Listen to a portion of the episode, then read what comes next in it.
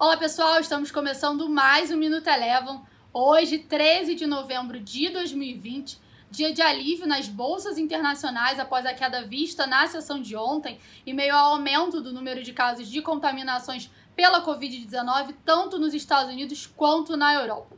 O S&P 500 encerrou o dia de hoje com alta de 1,36%, novo recorde histórico de fechamento.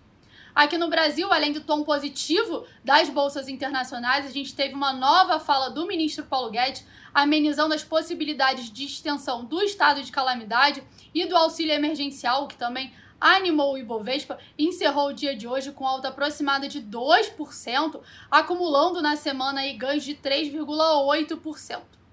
Do lado positivo, o destaque de alta hoje ficou por conta da Edux, que subiu 9,8%, e na contramão, destaque negativo para a Multiplan, que teve queda de 2,4%. Vale lembrar que a possibilidade de uma segunda onda aqui no Brasil afetaria diretamente os shoppings. Passando agora para o dólar, teve uma sessão estável aqui no Brasil, acompanhou o movimento visto no dólar index e encerrou o dia cotado a R$ 5,47, com uma leve queda de 0,05%.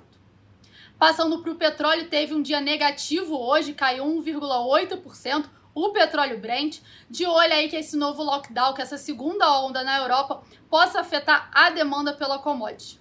Ainda assim, vai lembrar que no início da semana a gente teve uma forte alta no petróleo, então ainda assim, no acumulado da semana, o petróleo Brent apresentou uma alta de 8,4%.